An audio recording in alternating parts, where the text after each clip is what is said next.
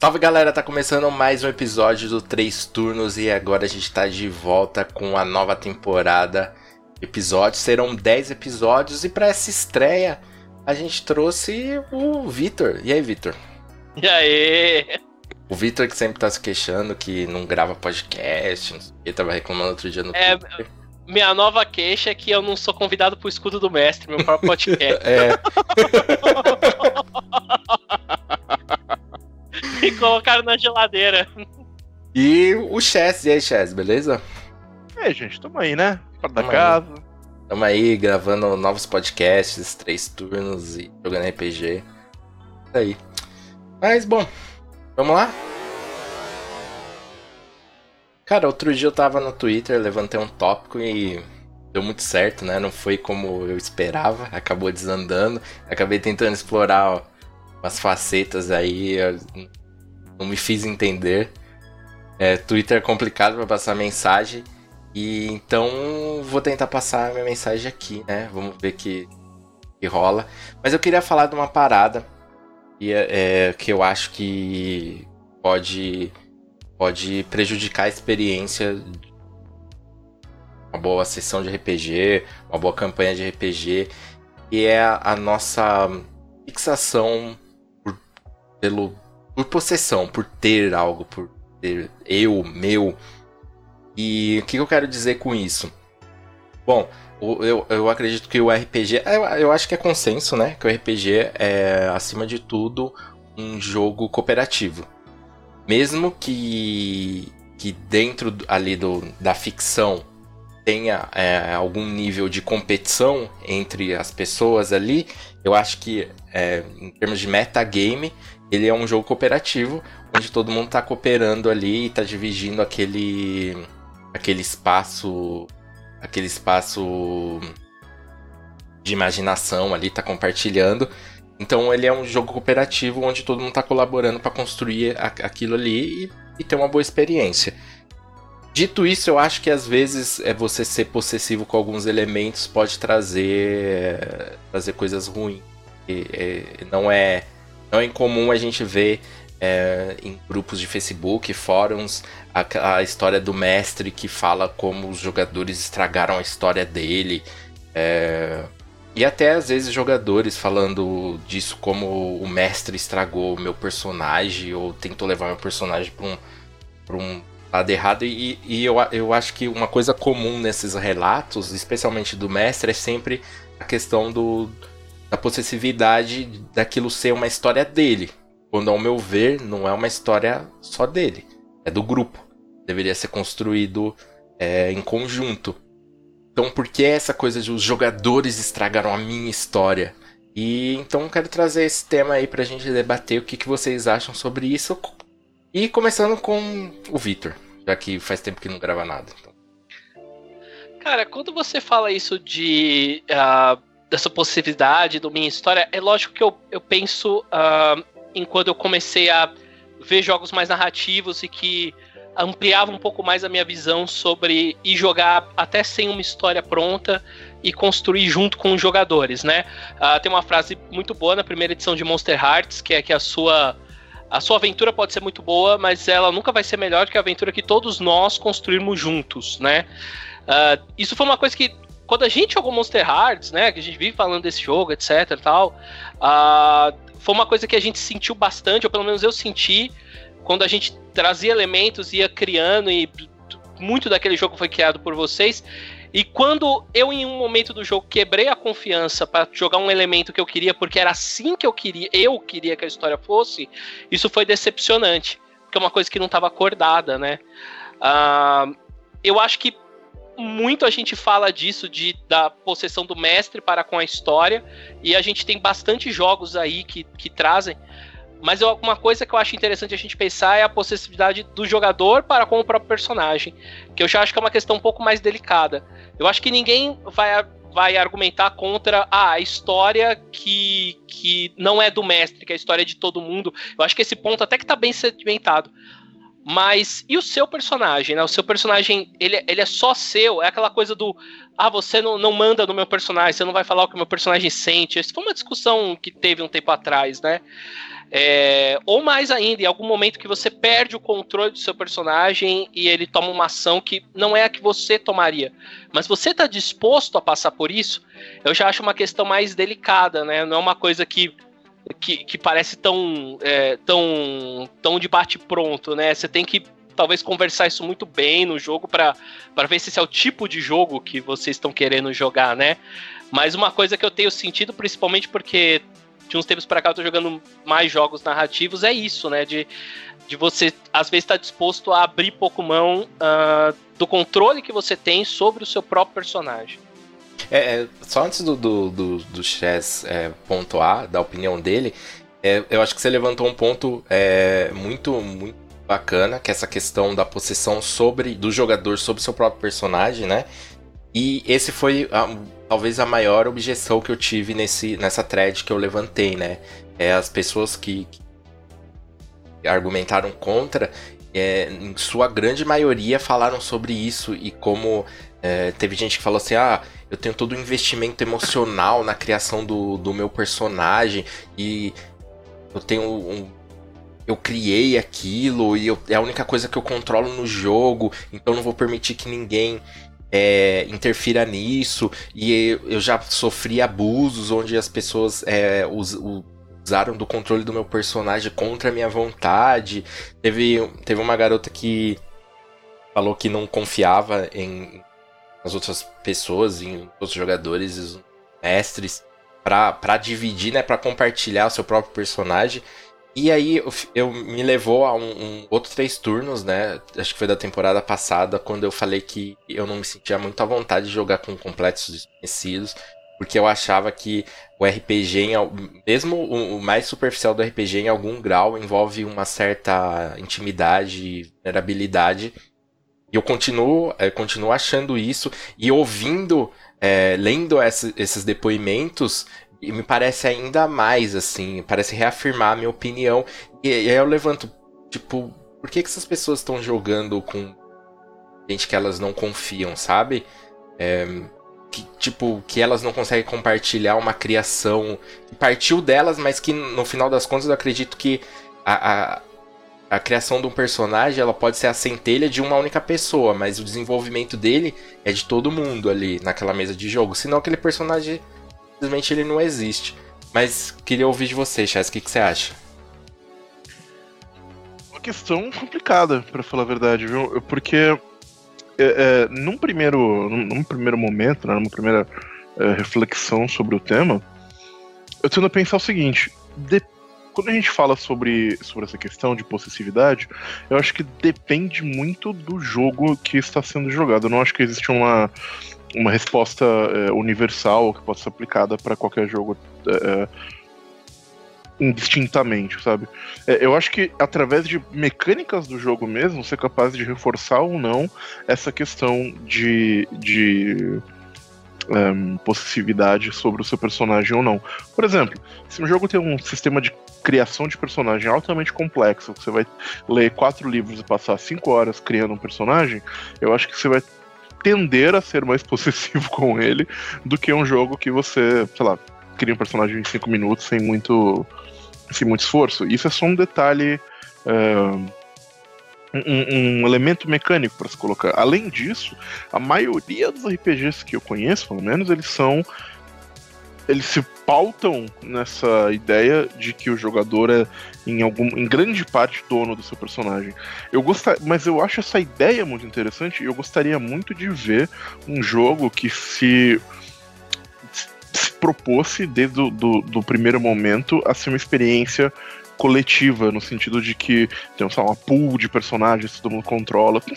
Ok, é. com certeza deve ter algum, né? Só não tô lembrando aqui de cabeça ou não conheço ainda, sabe? Mas é, é, já passo pro Victor me dizer qual é. Mas essa, essa experiência de você ter um, uma pool de personagens, de ter elementos de um personagem que outros jogadores podem dar input, é, eu acho que é interessante, mas tem que ser algo previamente acordado e muitas vezes previamente acordado até no sistema. Agora, se a gente quer trazer essa. Isso, assim, num lado de, de jogo game design. Agora, se a gente quer trazer essa ideia de um jogo mais coletivo, né, pro, pro um jogo, pro RPG tradicional, eu acho que até tem espaço para esse tipo de coisa, mas isso tem que ser muito bem é, é, discutido com, tem que ser discutido com antecedência e até onde vai é, esse tipo de influência, sabe? Quais são, quais são os limites desse controle, para enfim, pra, dessa divisão de, de, de responsabilidade para que todo mundo fique confortável é, é, jogando dessa maneira na mesa, sabe? por exemplo, sei lá, a gente, tá, a gente tá jogando um D&Dzão da vida, exemplo clássico, e a gente combina que sei lá, por exemplo, todas as isso é um, é um detalhe, mas é razoável. Todas as decisões do que vai ser feito com o dinheiro do grupo é coletivo. A maioria dos grupos faz isso. É, é, e é um, um elemento que é altamente coletivo, que originalmente no design do jogo não é assim, cada um tem seu dinheiro e gasta como quer, mas que a maioria dos grupos faz um fundão do grupo e, e a galera vai gastando conforme a necessidade. É um elemento do jogo que foi coletivizado coletivizar a, a, a, história do jogo, ou a história do personagem, pode ser um próximo passo interessante, mas eu acho que é bem complicado e, e arriscado. E, sei lá, acho que faria, um, faria do RPG um jogo tão diferente que eu tenho curiosidade de, de ver como seria uma sessão assim. Então. Bom, eu queria. Assim, eu acho que, que essa é uma possibilidade, com certeza, de, dessa, dessa questão de. Ah, ninguém é propriamente dono de tem um pool de personagens e é tudo coletivo. Mas assim, a, a pelo menos a, a, minha proposta inicial do, do que eu tô falando é tirar um pouco da carga do meu, não necessariamente de ser um comunismo dentro do RPG, assim, saca? Mas tirar um pouco de. Da, da possessão mesmo, de olha, esse personagem é meu, ele é intocável. É, mestre, você não pode interferir em nada, nem porque eu fiz um background de 20 páginas e pulando, você tem que respeitar. Saca? É, é, tirar um pouco da carga, seria uma mudança de, de, mais de mentalidade do que mexer de repente nas mecânicas do jogo, no jeito de jogar. Seria mais tirar a carga de jogar de maneira um pouco mais coletiva, saca? Eu sei que parece um pouco utópico, né, falando assim, mas seria, é, é, até a, a Anaíse fala bastante isso, seria jogar um pouco mais pro grupo, em função do grupo e menos em função é mesmo, menos tipo, cara, eu vou fazer o que eu acho divertido e começar a fazer, pô, o que, que seria melhor para o grupo, sabe? Seguir essa linha de, de, de pensamento quando você for tomar uma decisão e tal. Pensar, pô, talvez essa decisão aqui seja muito legal para mim, mas não seja bacana pro grupo, não vai ser tão divertido. Que nem o Victor deu o exemplo do, do mestre, porque eu acho que é o mestre normalmente no jogo é tradicional quem tem mais poder narrativo, então as decisões dele tem, tem é, talvez mais impacto nesse sentido, mas naquele momento ele, ele tomou a decisão do que era legal para ele. E ele passou por cima é, não só dos jogadores, como ele passou por cima do da mecânica do jogo. Né? Na, na, naquele caso, que a gente já, já, até falou aqui. Então acho que foi um pouco disso. É, eu, eu poderia resumir que ele foi meio possessivo com a história. Naquele sentido, bom, não importa que o, o que o Chaz ache mais legal, o que a Marina, o que a Jess, o que o Kaz ache mais legal. Eu acho que isso vai ficar mais legal na história, eu vou fazer do meu jeito. É, eu, eu penso tirar um pouco isso, sabe? Pensar, jogar mais pro outro e um pouco menos para você, mas que todo mundo faça isso em algum grau. Uhum. Mas o que, que vocês acham? Cara, eu acho que eu, eu, talvez eu tenha começado a, com uma visão talvez diferente do tema que você queria abordar, né? Porque agora, pensando pelo que você acabou de falar, talvez não venha bem na, na, na linha do que eu tava falando. Eu tava pensando muito nas coisas de você literalmente perder o controle do seu personagem por alguns momentos, né? Seja de uma ação ou. Sei lá, a, a gente tinha a coisa do, do Turn Someone On em Monster Hearts, né? Você, ah, então agora eu me sinto, porque deu isso mecanicamente, o que que seja, mas agora eu me sinto atraído por esse personagem que até então não. É, sim, isso faz parte do jogo e tem toda uma explicação. Eu tava achando um pouco mais por essa linha, né? Tanto é que o exemplo que eu tinha para falar era mais por isso. Porque pelo que eu, eu tô entendendo da sua conversa, você tava falando mais assim de você às vezes a sua tomada de decisão ser mais guiada em prol do, do, do, do coletivo, do, Sim, e, e, e, quando, quando eu digo isso, é mais, é, não, não quer dizer assim, ah, sei lá, eu vou fazer o que é melhor pro grupo, qual a melhor a decisão otimizada para o grupo, sei lá, ser bem sucedido. Não é isso.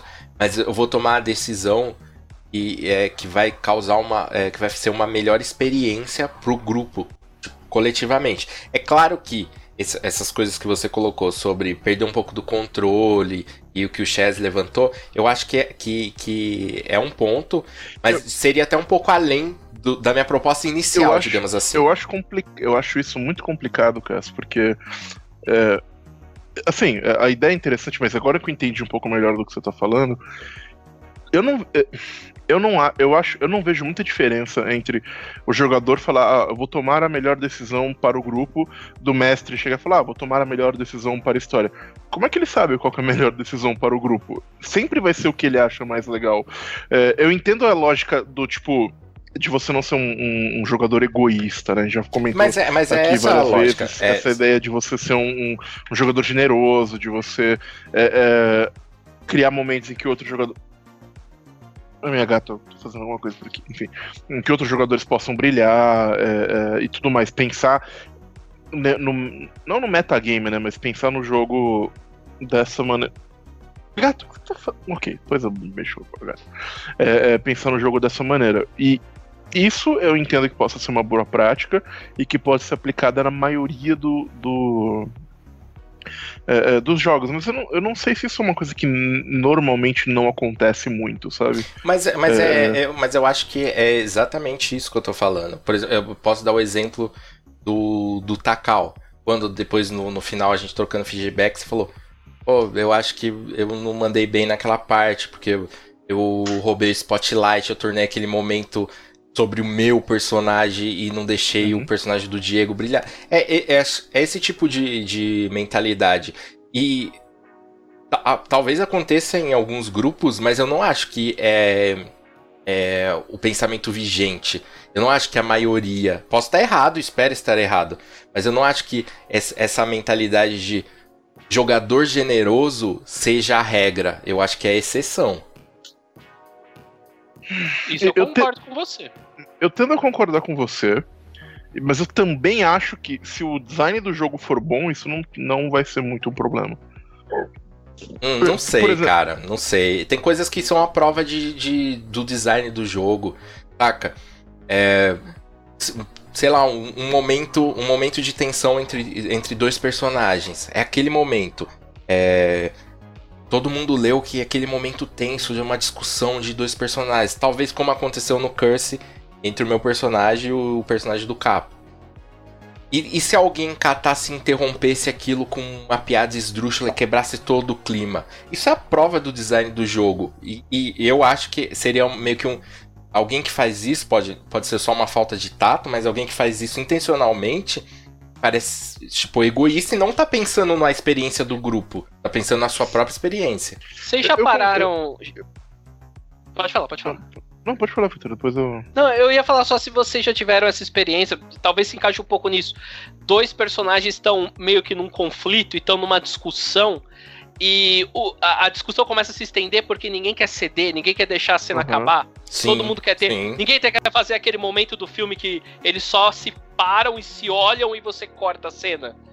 Sabe? Que seria o melhor. Mas não, eu quero sair por cima dessa cena. E aquilo se estende, se estende, você, ah, eu não, é... não tenho muito como dar fim a isso. Às vezes o sistema que eu tô jogando não tem o suporte para definir um conflito social. Por exemplo. Eu, eu acho que, que, que é enfim, acho isso válido. É, e o que eu ia comentar antes, é, que, o, que o falou, é que é o seguinte, quando eu falo sobre o design do jogo, que você falou sobre, é, é sobre spotlight, sobre momentos de, de, de brilho do seu personagem. Isso sistemicamente é possível ser feito. Tipo, o exemplo que eu ia, que eu ia usar é que, sei lá, um, um, vou usar o, o, o, Pathfinder como, como um exemplo. Ele é feito de tal maneira que cada classe de jogo vai brilhar em momentos específicos do jogo, mecanicamente falando dentro deles. Quando, então, nesse aspecto, é, é, é que eu comentei que o sistema pode ajudar. Agora, quando você parte para essa outra parte que tem a ver com roleplay e tudo mais, isso eu acho que é, que é o, o, Como a gente já falou várias vezes, se fala muito sobre ser um bom mestre, se fala pouco sobre ser um bom jogador. é, que acho que é um excelente conselho para jogadores, tipo, não, não roube spotlight, dê espaço para outras pessoas, deixe todo mundo se divertir, não seja um babaca, é, é, enfim, mas. Como eu vou dizer? Isso para mim cai, cai um pouco no, no, sei lá, conselhos gerais de bons modos no RPG. Eu, eu não vejo, sei lá, por que que. que onde que está essa questão de, de, de, pensar coletivamente, ou de. Mais, mais importante do que pensar coletivamente, de ceder o controle. Ceder o controle, como a gente tinha colocado antes, é, ceder o, perder a possessividade, como você colocou antes.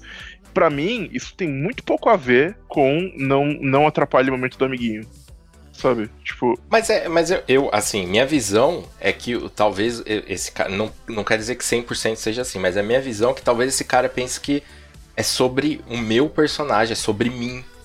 É, é, é, é um sentimento egoísta e de, de posse. É, é, sobre a história do meu personagem, é sobre o momento do meu personagem. É sobre eu e o meu. É nesse sentido que eu quero falar, e não sobre nós. Porque se eu penso em nós, talvez eu não interrompa o. Talvez eu respeite ali aquele momento. Talvez quando eu penso algo legal que meu personagem possa fazer, eu penso em levar o grupo eu penso em incluir o grupo naquele momento e não fazer sozinho. É, é nesse sentido que eu, que, que eu quero colocar. Eu, eu acho que no final, agora no finalzinho que eu consegui entender de vez o que, que você estava querendo é, é, colocar e no, como, como assunto, e eu concordo, entendeu? Concordar de que é, é, você pensar em, em, maneiras de incluir todas as pessoas que estão jogando no que está fazendo e, e, e, fazer com que essas ações sejam divertidas para um, para todo mundo para maior máximo ou para maior máximo não, né? para o máximo de pessoas possível é interessante sabe eu acho que é a escolha que você tem entre, ah, vou fazer minha cena sozinho, soturno aqui no jogo de vampiro, ou eu vou chamar um, grupo para fazer essa cena so, agora conjunto e soturno no jogo de vampiro, Sim, isso vai ser mais interessante. Soturnamente conjunto. Exato. Aí também é um negócio que é difícil você ter uma conversa prévia para acertar, né? Porque quando eu tava falando de, é, de, de perder o controle do personagem, etc., eu falava, ah isso tem que ser bem dialogado antes, que o jogo vai ser sobre isso, etc. Mas já é uma coisa mais difícil de ficar no contrato social, né, do, do jogo. É meio uma, não sei, é, bons modos da RPG. Contrato social, não sejam babacas.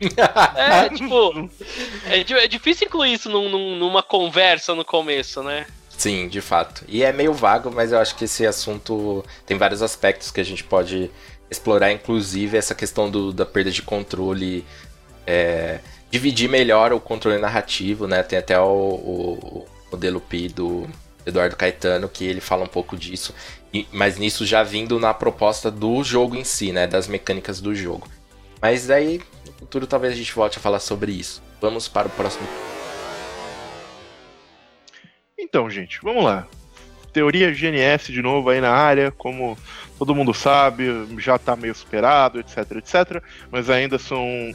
Todo mundo sabe não, né? Eu vou explicar. Deixa, deixa eu pontuar rapidinho. Eu, eu sou uma das pessoas que, que. Desculpa de interromper logo nessa introdução. Mas eu sou uma das pessoas que fala. Sempre começa com, com, com essa reticência. É, GNS tá superado e tal. Mas, sinceramente, eu não li outras teorias que realmente superem ela, saca? Eu não tenho essa referência, mas eu sempre introduzo assim porque eu acho que eu só repito isso. Mas continue. É justo, justo. É que falar, nenhum jogo é, tem elementos de todos, tem elementos mais assim. Mas enfim, o fato é que ajuda muito, eu acho, a conversar sobre RPG e a conversar sobre as coisas em que determinados jogos se focam. Se eles são gameistas, Pathfinder, se eles são uh, uh, narrativistas, Apocalipse Engine no geral, é, ou se eles são simulacionistas, que é o que eu quero trazer para cá. E nos últimos anos, a gente, pelo menos o, na minha bolha, a gente tem falado, fala-se muito sobre jogos gameistas, jogos narrativistas. O simulacionismo parece que tá, tá meio fora de moda é, e tá um pouco em. em é, não, não tá tão no, no, spotlight, né, por assim dizer. Mas, é, um livro de RPG que eu estou lendo recentemente me fez ter uma abordagem, uh, ou pensar pelo menos uma abordagem um pouco diferente sobre a ideia de simulacionismo. Que é o seguinte: a gente fala muito sobre o foco das mecânicas do jogo. Alguns jogos têm o foco em ser um jogo divertido. Pathfinder. D&D, você faz um combate, o foco é ser um jogo divertido que você joga com seus amigos. Uh, jogo no sentido mais lúdico, mecânico, matemático, sei lá, do, do termo. Outros jogos colocam a narrativa em, em, como o foco das suas mecânicas. É, as mecânicas literalmente lidam com termos narrativos. Avance, crie uma situação inusitada, avance a plot de tal maneira. É, você consegue, mas existe uma situação complexa que surge desse sucesso. Tudo isso está envolvendo diretamente a, a, narração do jogo. E por muitos anos, quando eu pensava em jogo simulacionista, eu pensava em GURPS, eu pensava em Lore Master, eu pensava em Riddle of Steel, eu pensava em. Cara do Victor muito bom com Riddle of Steel. Mas é, são jogos que a ideia deles era fazer uma simulação matemática da realidade, de certa forma. Né? Era reduzir a realidade complexa que nós vivemos a modelos matemáticos é, compreensíveis e fazer eles interagirem. É, interagirem entre eles, né? por assim dizer. E o jogo surgia daí. E que. É, mas eu acho que existe, um, existe uma outra faceta é, do simulacionismo que a gente não, não fala muito, que é o que eu quero discutir aqui. Que essa ideia do. Como a gente tá falando de o que, que as mecânicas do jogo reforçam, o, eu tava, quando eu estava lendo o Warhammer Fantasy quarta edição, que é um livro de RPG que eu tô lendo no momento, eu olhei e falei, tem várias mecânicas aqui que elas não estavam fazendo muito sentido para mim. Tipo, tem uma perícia no jogo que é beber álcool. Aí você vai ver, tipo, o que, que essa perícia faz, ela faz você beber álcool. E, tipo, não ficar bêbado e mais nada. E não tem, tipo, um álcool especial que te dá um bônus em combate. Ou... Não existe isso no jogo, é só uma beber álcool. Pensei, mas caralho, por que isso aqui tá aqui? Em outro. Aí, e, tem, e, e, e, aí tem uma. Lá, tem, tem uma regra de. O jogo ele tem uma regra de infecção, de suas doenças infeccionarem. Eu fiquei pensando, por que essa regra tá aqui? Não faz sentido num jogo game, de um sentido gameista, porque é, é algo que acontece depois de um, de um combate, não envolve controlar recursos. Isso até afeta a narrativa de alguma maneira, mas não, é, tipo, ela tá simulando uma doença, ela não tá muito preocupada em, que, em o que, que essa doença vai fazer narrativamente pensando. E várias dessas mecânicas me soavam esquisitas, até que clicou a coisa para mim e eu pensei, o objetivo deste jogo não é ser um jogo de, não é ser um gameismo divertido, nem uma narrativa é, é, nem expressar uma narrativa através das suas mecânicas, primordialmente. O objetivo deste jogo é simular a vida de um personagem no universo de Warhammer. É tipo você gostar daquele universo, você criar um personagem naquele jogo e você sentir que está vivendo naquele mundinho, sabe?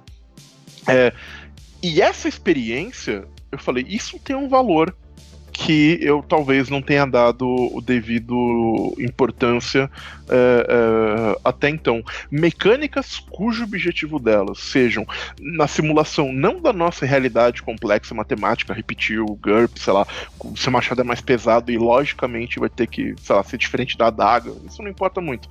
Mas a ideia de você exprimir com as suas mecânicas como é, é a, a simulação de você estar naquele mundo, naquele ambiente, ou naquele cenário de jogo que você criou.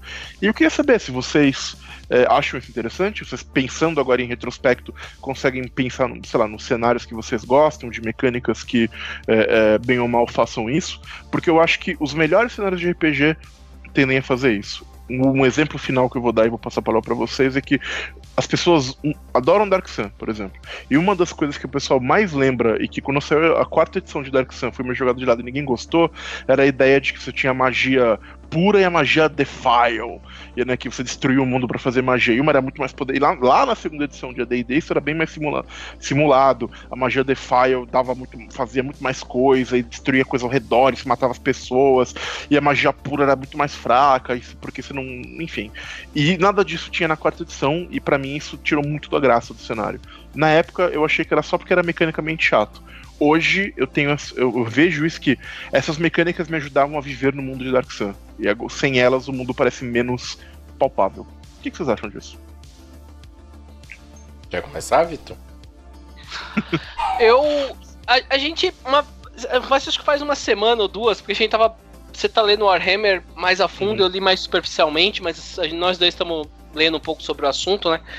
E. É, faz uma semana você tinha falado isso para mim, e eu na hora tinha falado, cara, é foda porque eu, eu, eu fico um pouco com o pé atrás de, desse jeito que usou o termo simulacionismo. Assim, a gente começou falando que o modelo era quebrado. e aí agora a gente pega o termo que foi feito basicamente para dizer uma coisa e a gente eu acho que tá meio que distorcendo o termo para caber num, numa coisa que eu acho que talvez ele não se classifique muito bem. Eu, eu... É, no sentido que eu tô falando que é, uh, eu, eu entendo o conceito de ah, estou simulando uma um, a vida no universo de Warhammer, mas o quão isso é diferente de, ah, sei lá, estou jogando uh, Monster Hearts e eu estou simulando o que é o gênero de romance adolescente. É, no sentido que. Eu acho bem diferente, mas depois é, eu comento. Então, assim, no sentido que, por exemplo, é, eu, eu, nunca li um romance de Warhammer Fantasy, por exemplo, né? Mas se você pensar que o Warhammer Fantasy ele é um, ele, sei lá, é um gênero em si próprio, você não tá simulando isso. Ah, no livro é importante. Tem momentos do livro que o cara tá consumindo bebida e isso é importante. Então, no jogo, eu tenho isso. Ou vice-versa, né? Uma coisa que veio primeiro, enfim. O jogo veio primeiro que os romances. É... Mas, entendeu? Eu tô tentando simular uma coisa de gênero, de, de, de, de maneira como a história é contada. Tal, talvez simular não seja bem o, o termo correto e eu não vejo tanta diferença disso versus você simular um gênero ou talvez de, simular coisas muito específicas de um determinado cenário, né? Uh, eu não consigo enxergar isso bem como simulacionismo. É... Não, não como o modelo faz a gente imaginar, pelo menos. Eu, eu concordo com, com o Victor. É, pelo menos assim, do meu entendimento de simulacionismo, é que aquilo simula o que seria na realidade e não necessariamente te ajuda a se sentir naquele cenário específico. Então tendo a concordar com o Vitor é, nesse sentido. Sei lá, tava até pensando, é, por exemplo, lá no jogo de Super Sentai que a gente tá montando, eu, eu quis reforçar bastante o tema, então coloquei várias coisinhas, tipo, coisas que acontecem quando você faz uma pose, porque tem no Super Sentai. E eu acho que vai ajudar vocês a sentirem parte de um Super Sentai. Mas eu não chamaria de simulação. É... Mas eu entendo quando você fala, ah, mas isso mostra como é duro receber um ferimento. Porque seria de verdade você tomar uma facada na vida real. É, você tem uma, uma chance grande de se complicar e até morrer, dependendo do, do da ferida. Mas eu acho que o simulacionismo é, é, é mais para esse lado e não necessariamente uma mecânica te, que te ajuda a sentir a textura daquele cenário, o gênero, ou ser imerso naquilo, sei. Tá. É, é. Entendo a, a mas vou, vou contra-argumentar porque eu acho que o termo é válido, é, é na minha opinião. É, evidentemente, é uma leitura. É, é, eu estou esticando a definição original do, do, do, termo. Mas quando a gente pensa no, no, no, modelo, no modelão lá do GNS e tal, ele bate muito nessa tecla do que, que as mecânicas. para que, que as mecânicas do jogo estão lá e o que, que elas reforçam com a sua existência. Qual é a função que aquela mecânica exerce dentro do, do, do cenário de jogo. Quando o, o Victor falou, ah, é diferente de simular um gênero, por exemplo, do Monster Hearts, eu acho que não, porque o Monster Hearts ele tem essa, essa, essa ideia de simular um gênero nesse ponto, é, é, é, sim.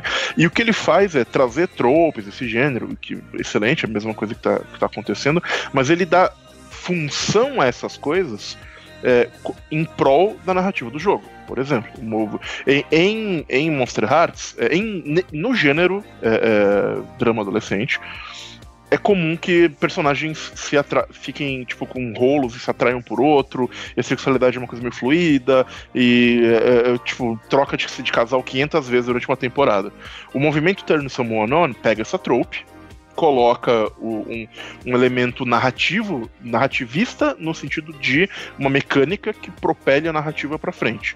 De que quando você faz esse movimento, você citou alguém. Então, ele pegou a ideia, de, a, o gênero, ele, ele interpretou esse gênero a, a uma luz narrativista e te trouxe uma mecânica para fazer isso quando eu coloquei essa definição, é, quando eu pensei dessa maneira sobre o Warhammer em específico, que a gente está usando de exemplo, mas poderia ser outra coisa, é, a mecânica, ou até mesmo o Super Sentai que você fez, cara, eu achei que é, é, tem um misto ali, mas as suas mecânicas do Super Sentai, ela tem um elemento gameista importante, porque fazer a pose te dá um bônus em combate específico e tal. Agora imagina se você tivesse uma mecânica, que, que é uma coisa que, sei lá, o The One Ring tinha também, se você tivesse uma skill no seu jogo chamada fazer pose, e o que ela faz? Te faz fazer poses bem. E o que, que você faz com isso em combate? Nada. E fora? Nada. Pra que, que ela serve? para fazer pose? Você entende que a função mecânica dessa perícia no seu jogo, ela é diferente do Turn Summon On, e é diferente de uma mecânica que te dá um bônus mais um, mais dois ou, ou mais X no combate. O The One Ring, que é um jogo que, que eu gosto muito, inclusive, eu lembro que ele tinha uma perícia que era pra você cantar. Mecanicamente você não faz nada. É, é, tipo, ela serve pra você cantar. Mas eu, é, é na vez que gente jogou isso, inclusive, é, como eu sou muito apaixonado pela obra do Tolkien, então toda oportunidade que eu tinha de, de sentar numa clareira e, e cantar uma música, eu falava, ah, um personagem senta aqui vai cantar uma música, eu rolava um teste, eu sabia se ele cantou muito bem, se ele cantou mal, se ele puxou.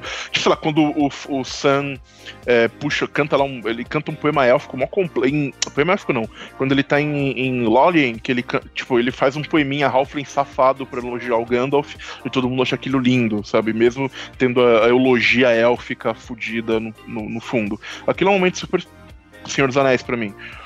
E, na minha opinião, essa mecânica não serve nenhum outro propósito, senão, como você colocou, reforçar a textura é, é, desse jogo, o que, ao meu ver, não, não deixa de ser uma, uma, uma maneira de simular é, é esse universo ficcional, porque a mecânica não serve outro propósito que não reforçar essa textura, que não reforçar essa sensação de que você vive naquele mundo, que aquele mundo é real. É... E esse que eu acho que é o principal ponto. A única função dessa mecânica existir é reforçar a verossimilhança daquele mundo, reforçar que aquele mundo existe, aquele mundo é real, que aquele mundo é, é, é, é, é consistente narrativamente falando. Ela não. E eu acho que por essa lógica se torna uma mecânica simulacionista, porque é, é, a esse propósito que ela serve. Eu nem sei se, se, se no, na época que o modelão foi criado, provavelmente sim, haviam mecânicas assim, eu, eu, não tenho certeza se ele jamais pensou em se referir a isso dessa maneira. Mas eu não acho que é uma. uma é, eu não acho que eu estou esgarçando o termo demais para caber um conceito novo nesse, nesse contexto, sabe? O que, que vocês acham? Você não acha que no final não deixa de ser um impacto na narrativa do jogo, no sentido de, ah, por exemplo, você tem a perícia de cantar. Ah, eu posso cantar e rolar, e aí eu cantei bem. Mas isso é, é diferente você cantar mal e de repente ofender alguém, isso trazer uma consequência mas, narrativa diferente. Mas tudo no jogo de RPG vai ter uma consequência narrativa, porque ele é um jogo sobre narrativas. Acertar ou errar um ataque no combate também. A questão é que essa, essa, como você falou, ah, é, um, num jogo primordialmente narrativista, a mecânica seria: você canta. Se você cantou bem, a história vai para cá. Se você cantou mal, a história vai para cá. Se você cantou médio, escolha uma dessas três opções e a história vai para uma dessas três. Ele teria mecanicamente construídos, porque é nisso que um jogo narrativo se importa, é, é, soluções de você continuar daquele ponto para frente com aquela situação. Claro que num jogo de RPG, vamos ver, tudo que acontecer na mesa de jogo vai impactar a narrativa de um jeito ou de outro, vai impactar o jogo. É, é, é, uma das críticas ao modelão, inclusive, é que todos os jogos têm elementos dos três. É, é, presentes nele em graus diferentes de importância. E é muito nesse aspecto que eu tô, é, que eu tô argumentando. Quando você coloca um, um, elemento como, por exemplo, lá, Warhammer de novo. As raças de Warhammer não são balanceadas. Elfos são mais fortes que humanos. Acabou, ponto final. Foda-se. Isso, isso gamisticamente falando é muito ruim. Isso narrativamente falando tem algum impacto, mas eu acho que o impacto principal é ele simular que neste mundo elfos são superiores ao humano. Acabou. Sinto muito. Eu, eu, eu entendi seu ponto. É, é, faz bastante sentido. Eu só não sei se eu usaria esse termo. Me parece que fica meio confuso, sabe? É. é usar o termo simulacionismo. Mas eu entendi, faz sentido. Você tá, é, é, na, na, minha opinião, você está falando de mecânicas que ajudam a reforçar a, é, a, textura, tudo, e que elas não têm outro objetivo que não esse. E faz total uhum. sentido. Mas sei lá, talvez eu procurasse um termo novo para definir esse tipo de mecânica, não o simulacionismo. Eu acho que a gente começou o papo falando sobre o modelo ser atrasado e a gente, ah, mas eu não tenho um modelo melhor e etc. E aí acho que agora a gente acaba entrando um pouco nisso, sabe? De a gente tá esmiuçando uma coisa e essas ferramentas, sabe? Essas caixinhas que deram não encaixam tão bem, entendeu? E, é, e aí eu, eu, eu vou mais pro lado do caso, assim. Eu fico um pouco reticente de falar, ah, isso aí é, é simulacionista, né? Mas Pode... é o que você falou, né? Você tá, você tá reforçando uh, uhum. Coisas do cenário, é, o sentimento do cenário, como é a ideia do cenário. É justo. E, e tem mais um. Tem mais um ponto que, que é, eu acho que vale a pena colocar, que é o seguinte. Eu acho que é importante. Eu não sei se simulacionismo é o termo certo, não sei mesmo. Mas acho que é importante pensar nisso, porque quando eu faço um review de um jogo, quando eu tô analisando um jogo, o meu processo, eu acho que é um, que, que é um processo razoável, é olhar para as mecânicas do jogo e falar, ok, por que isso aqui está aqui? A que proposta essa mecânica serve? Para que, que ela está lá? E eu costumava pensar muito dessa maneira, ah, isso aqui me dá um jogo gamisticamente legal. Isso aqui me dá uma. Um, puta, tem um, um gancho narrativo bacana nisso aqui. É, mas eu não parava para pensar nessa dimensão de será que essa mecânica reforça uma verdade sobre uh, o, o, mundo do jogo, sobre uh, a estrutura do jogo, sobre algum, algum elemento desse aspecto, que, que cujo principal propósito dela é esse?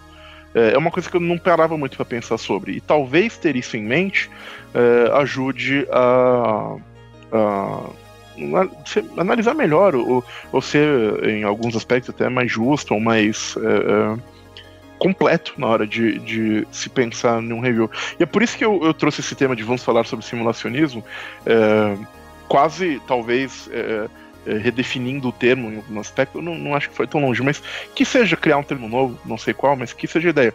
Mas a ideia de trazer para a discussão sobre RPG também essa camada de que algumas mecânicas talvez só sirvam ao, ao papel de reforçar aquele mundo, de é, reforçar um, uma textura, ou reforçar uma, um, um, como é existir naquele, naquele momento, sabe? Eu tinha achado, por exemplo, as regras de é, infecção de doença do Warhammer muito da prime... minha primeira impressão foi ruim né, dessas regras, porque eu, tava com uma, uma, uma, parada meio tipo, tá, peraí, eu vou entrar no combate, tem uma facada e infeccionou. O que, que, que isso me dá? Não, não, tipo, não é interessante pro combate, não é interessante. Por que, que isso é interessante? E aí eu fui me tocar que é interessante porque assim o jogador tem em mente que neste mundo tomar uma facada pode infeccionar, pode te fuder, talvez, enfim, e tem uma série de elementos que vêm junto de decisões que o jogador vai tomar, de narrativas possíveis, é, etc, que surgem é, dessa mecânica. Por assim dizer. É, acaba criando dinâmicas, né? Em volta da. Não, não a mecânica é no vácuo, né? Mas as dinâmicas em volta dela. Tipo, se eu tomar uma facada, eu posso me fuder, então eu tenho que evitar tomar uma facada.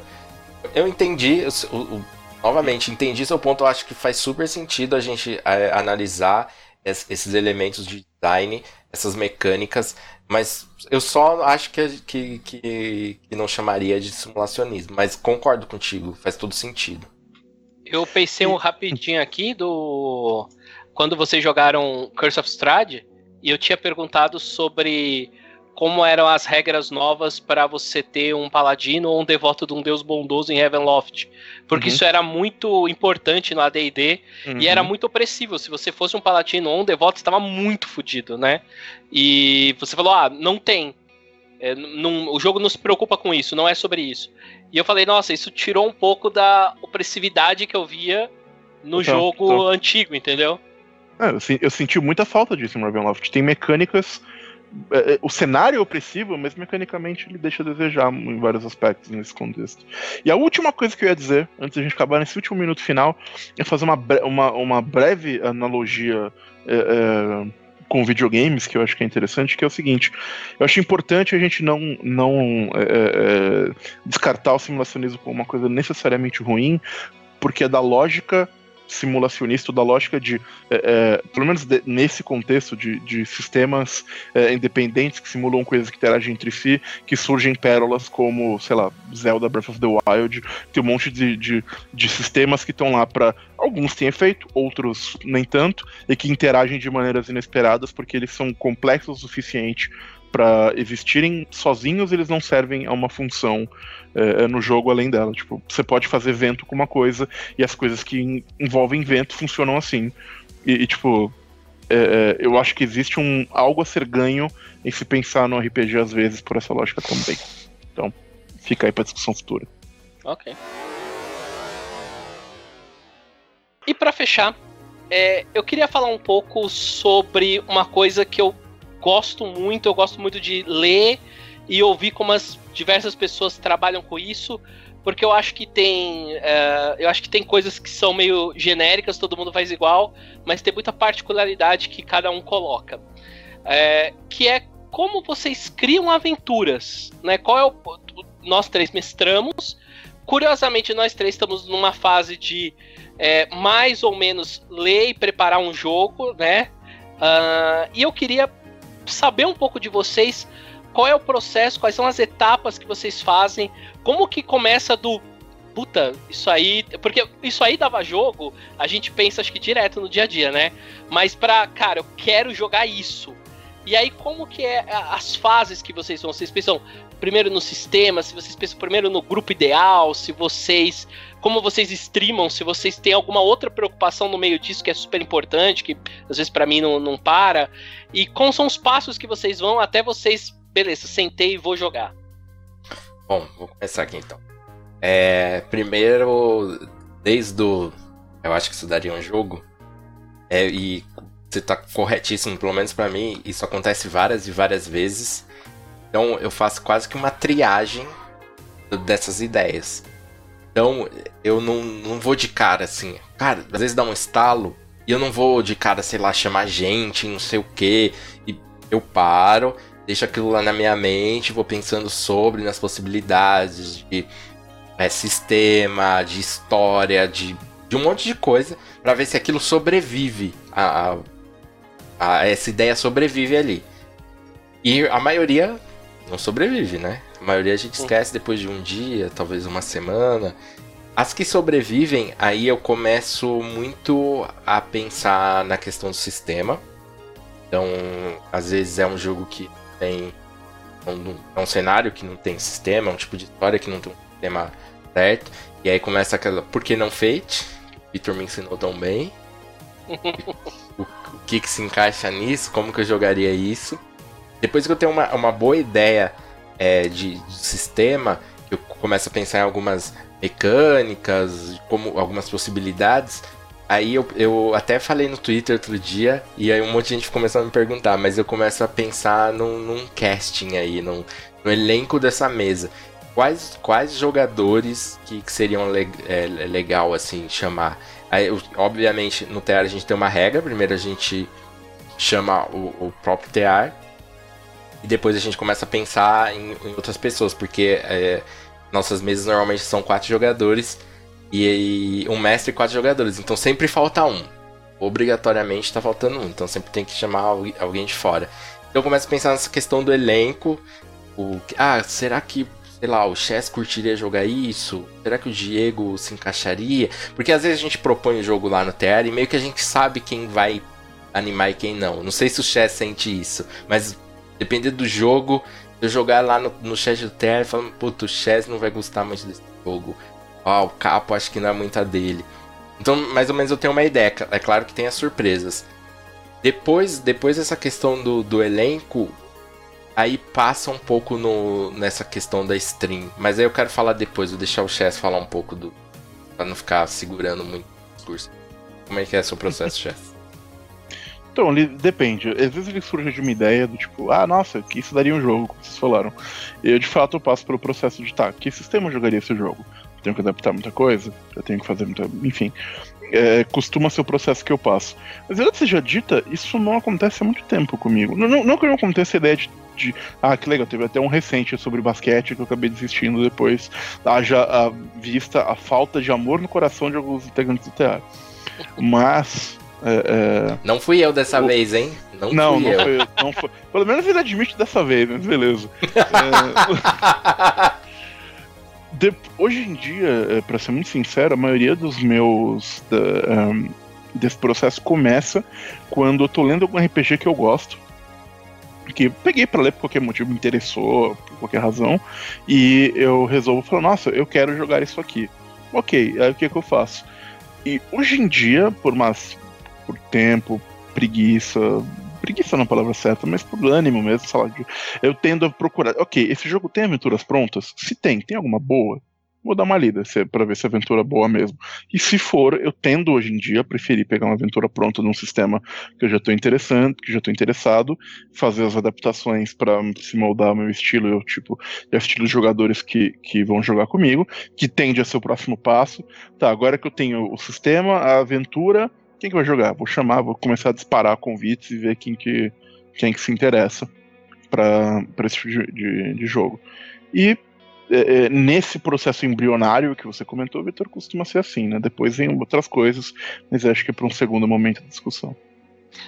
Ah, eu acho que eu vou mais parecido com o que o Cas está falando, porque é, muitas vezes, lógico, existem os casos do li esse livro, é, é, é, raro, assim, eu li o livro e, cara, estou tão empolgado com esse livro que eu tenho que jogar esse RPG imediatamente. Isso é bem raro. Geralmente eu leio, falo, nossa, esse negócio é legal e guardo. E aí, em algum momento, vem, eu me pego uh, consumindo coisas de algum gênero. É, sabe, tipo, ah, eu fui picado pelo bichinho do tal coisa, né? Uh, de uns tempos para cá é histórias de samurai. Eu comecei porque, sei lá, tava vendo uma coleção em DVD que eu falei, ah, isso é super legal comprar essa coleção. E quando eu vi, eu tava lendo mangá, e quando eu vi, eu tava baixando filmes do Kurosawa para assistir de novo. E aí eu falei, cara, eu tô consumindo pra caralho, por que, que eu não jogo, sabe? E aí veio a, a, a, parte que para mim é muito mais difícil do processo, que é arrumar pessoas para jogar que antigamente, quando eu tava em Botucatu, tinha um grupo mais simples, que era um grupo que aceitava de um tudo. Então era mais fácil, eu só chegava com a ideia e falava, galera, vamos jogar isso pronto. É... E, e hoje em dia, desde que eu me mudei, ainda tô reestruturando e tal, tá um pouco mais difícil, etc. Quem sabe agora deslanche um pouco mais. Mas aí, decidido, é, geralmente eu vou para esses caminhos, né? E, óbvio, a partir do momento que eu gostei, eu quero isso, Aí vem, qual é o sistema que eu vou encaixar aqui, né? Uh, uh, N jogos meus foram assim, né? Quando eu tava jogando, por exemplo, uh, um dos últimos jogos que eu joguei uns dois anos atrás, assim, que eu joguei por mais tempo, que foi um jogo de Heavenloft. Eu queria jogar porque vocês estavam jogando, e aí eu ficava ouvindo e falava, cara, eu também quero jogar Heavenloft. E aí eu fui pegar uma aventura pronta e falei, ah, o que, que eu vou usar aqui de sistema? E acabei pegando Espadas Afiadas e Feitiços Sinistros que eu já tinha lido e já tinha falado, uma hora eu quero jogar. Tava guardadinho lá e eu puxei de volta. Mas aí vocês sentam e, bom, beleza, eu tenho jogadores, eu tenho cenário, eu tenho sistema. Eu vou criar o jogo. Como é que vocês fazem? Bom, de novo, vai. Eu, eu passo por uma outra etapa também, por causa da stream.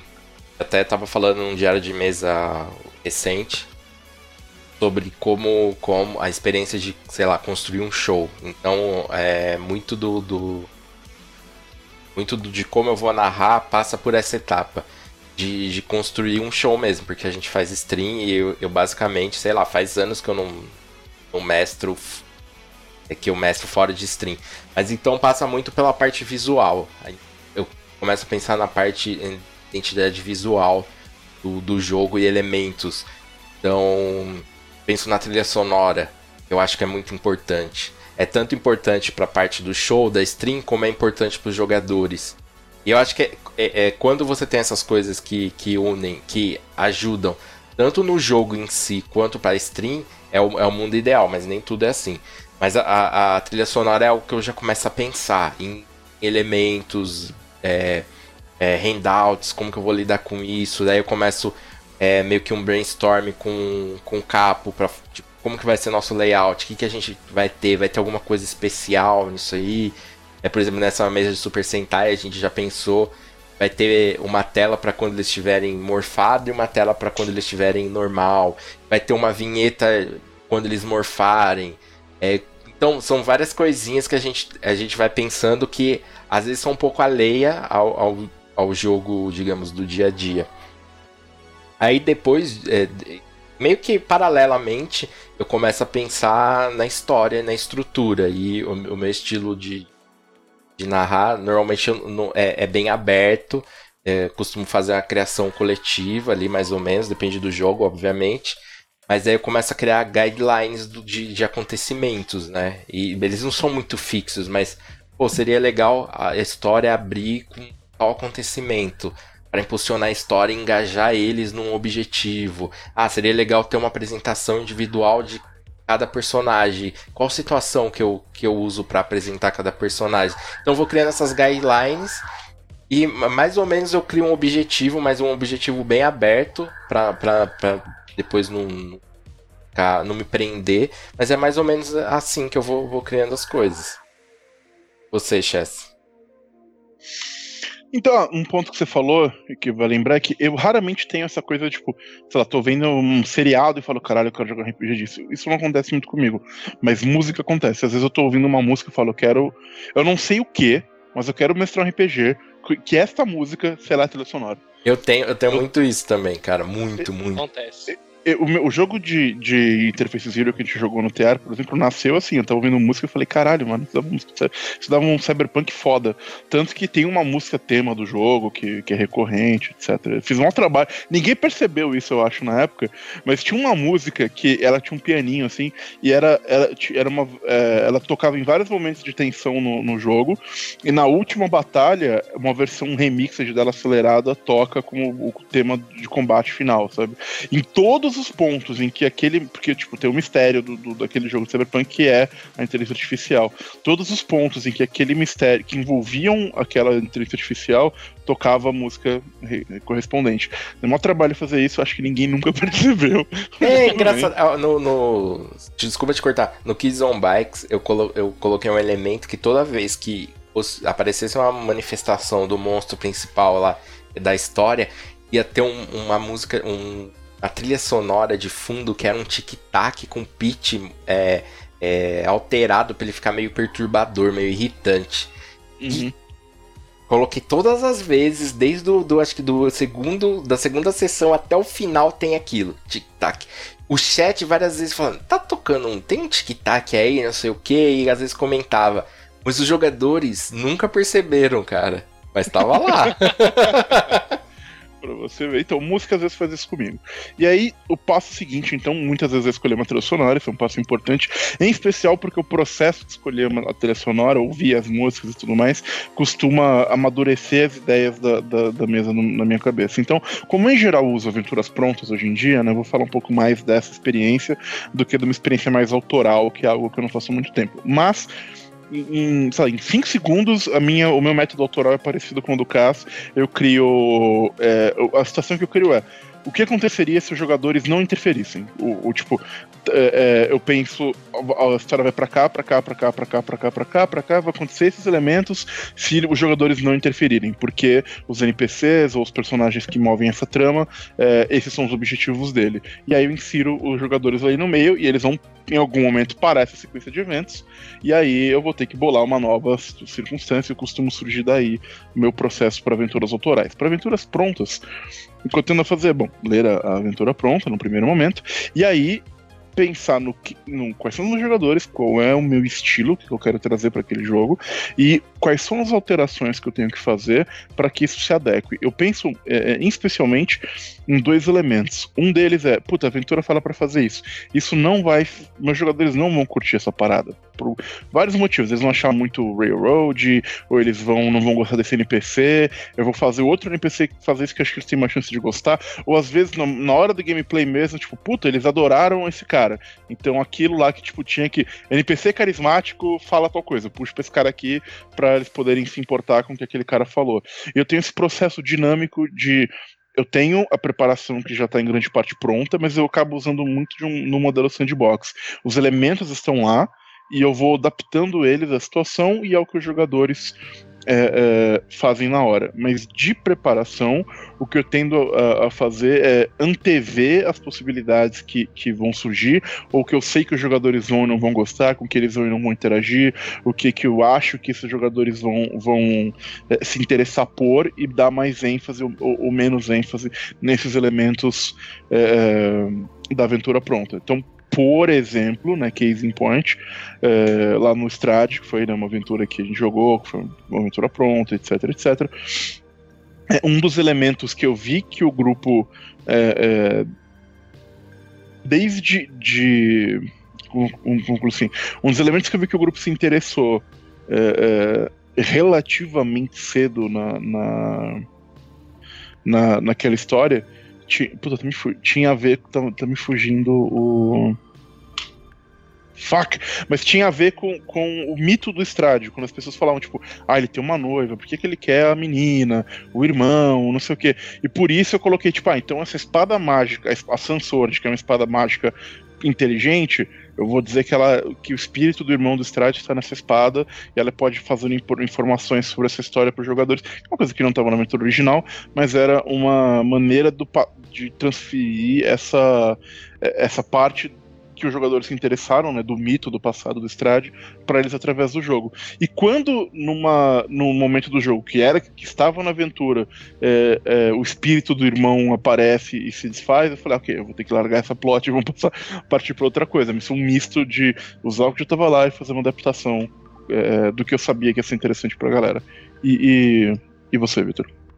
Cara, eu acho que eu tenho muito de. A partir do momento que eu me toco que, ok, eu estou planejando uma aventura com isso, e eu entrei nessa fase de consumir muito do gênero que eu vou. Então eu começo a ler, eu entro num intensivão, né? Costumo falar que é até meio ruim, porque aí eu me obrigo a ficar nisso é, loucamente, tipo, ah, nesse gênero e não sair, não consumir outras coisas e ficar só lá. E muitas vezes até começar e chegar no final, uh, chegar no, no jogo propriamente dito, nesse meio do caminho eu enjoei. então isso acontece bastante. Ou a gente começa a jogar, dá algumas sessões e eu começo, puta, tô enjoado disso. É, acontece bastante, aconteceu com vocês, inclusive, né? Quando a gente tava jogando Monster Hearts, chegou um momento que eu falei, cara, enjoei, mas vamos continuar. super legal, enfim, mas foi só porque só porque tava muito legal mesmo. Mas enfim, e tem um momento de roubar coisa, que eu começo a ler e ver e pensar, só eu tô vendo isso e eu vou roubar e ninguém vai saber. Eu, eu faço eu bastante. E eu vou ser genial. Eu nunca vou me esquecer da aventura de Eberron, que na verdade era plot do Exterminador do Futuro 2. Era, era, era. A gente demorou tipo um ano pra descobrir isso. Essa foi boa, foi um ano pra avisar que era.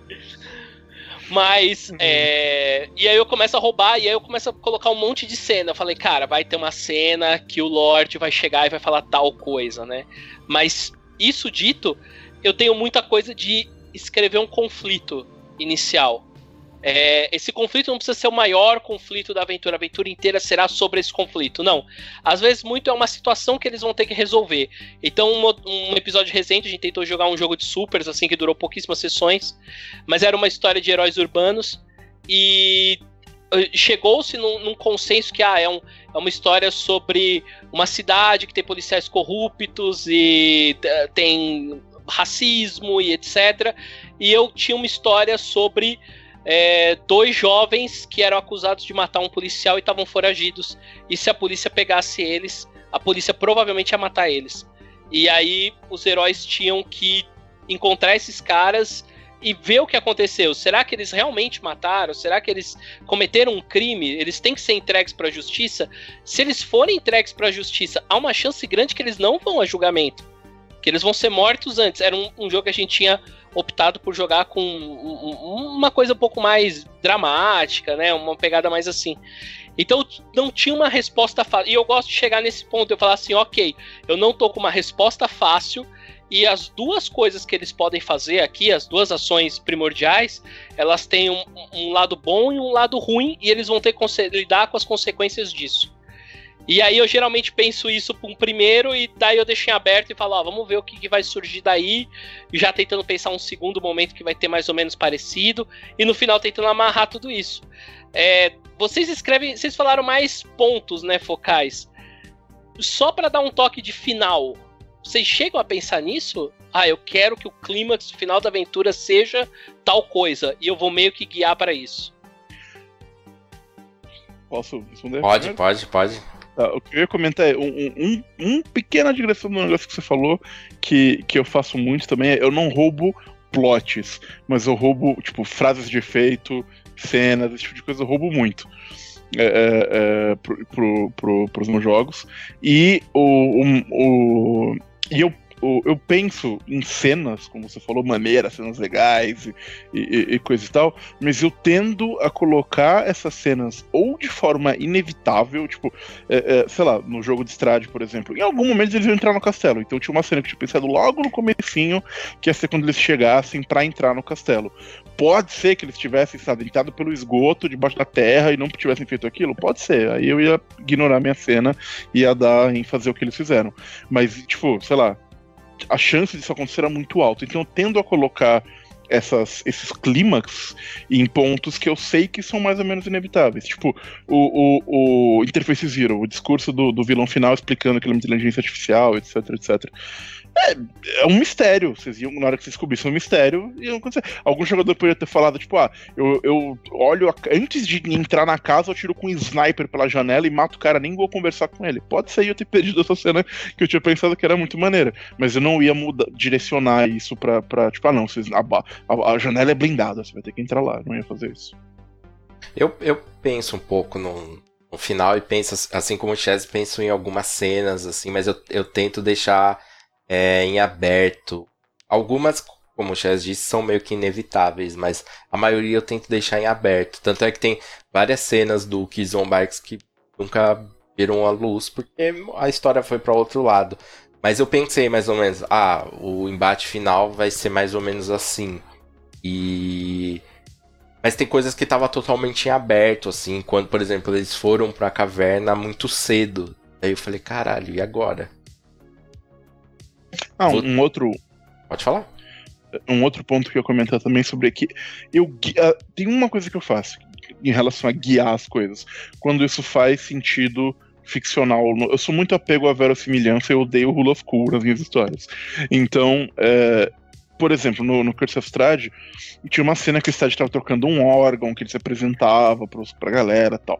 Essa cena, você pode, na aventura original, você pode explorar o castelo inteiro e nunca ver essa merda. Mas eu achei uma cena tão maneira e ele descreve que o castelo do Estrado é vivo e que ele tem um coração. Eu falei, enquanto o coração estiver vivo, o Strade vai controlar o castelo e vai guiar eles para onde ele quiser. Então, tipo, todas as portas que não levavam para aquele lugar estavam fechados, exceto as que levavam pro, pro coração. Então, se os jogadores tivessem subido e matado o coração antes, talvez eles poderiam explorar o resto do castelo e nunca ter visto aquela cena. Mas, caso contrário, eu, eu mudei a, a situação para que fosse muito difícil que eles não vissem aquela cena. Quer acrescentar alguma coisa, Victor? Não, eu tô, tô feliz e contemplado. Eu gosto de ouvir essas coisas. Eu tenho uma coisinha pequena para acrescentar. Manda. Eu sempre quis gravar um episódio do Escudo do Mestre, onde eu, o Chese e mais alguém ia parar, ia bolar uma aventura do nada, sabe? Tipo, a pessoa falando sozinho, monólogo. Bolar uma aventura do nada e depois junta todo mundo e joga cada uma das três aventuras. Tipo, criar uma aventura on the fly e depois, sei lá, uma semana depois, joga, grava e faz um episódio com isso. Esse é um tipo um projeto dos sonhos, assim, desde que eu comecei o escudo mestre eu queria fazer e eu nunca consegui fazer. Não, tem, tem que se preparar, né? Não, Bom. tem que ser ali, ó, bola aventura aqui, ó, rápido, um one shot assim. Caramba, velho, não, isso é Lembra, lembra que a gente, no comecinho do comecinho do escudo do mestre, a gente fazia a cúpula do trovão e era meio isso, né? É, era, era meio tipo um improviso, cara, tem que sair alguma coisa. Oh, mas isso é difícil, né? Improviso total é difícil. Com certeza. Com Sa certeza. Sei, que é, cenário, é... que jogo, não sei. Era muito baseado no episódio de um podcast que eu vi, e aí era assim: ah, você pode juntar com os jogadores e definir rapidinho. Vocês querem jogar o quê? É algum cenário? É uma fantasia? Ou então eu vou fazer diferente. Eu vou fazer três perguntas para vocês e com base nas suas respostas eu vou fazer meu jogo. E é mas, muito mas, caro, mas, entendeu? Mas, verdade seja dito, você consegue inventar uma plot a qualquer momento com três coisas. Alguém quer alguma coisa, porque ele não pode ter essa coisa, como os jogadores influenciam isso. Pronto, já é um, Então, já é um puta negócio maneiro de você fazer e resolve, e é um exercício, entendeu? De criação. Verdade, verdade.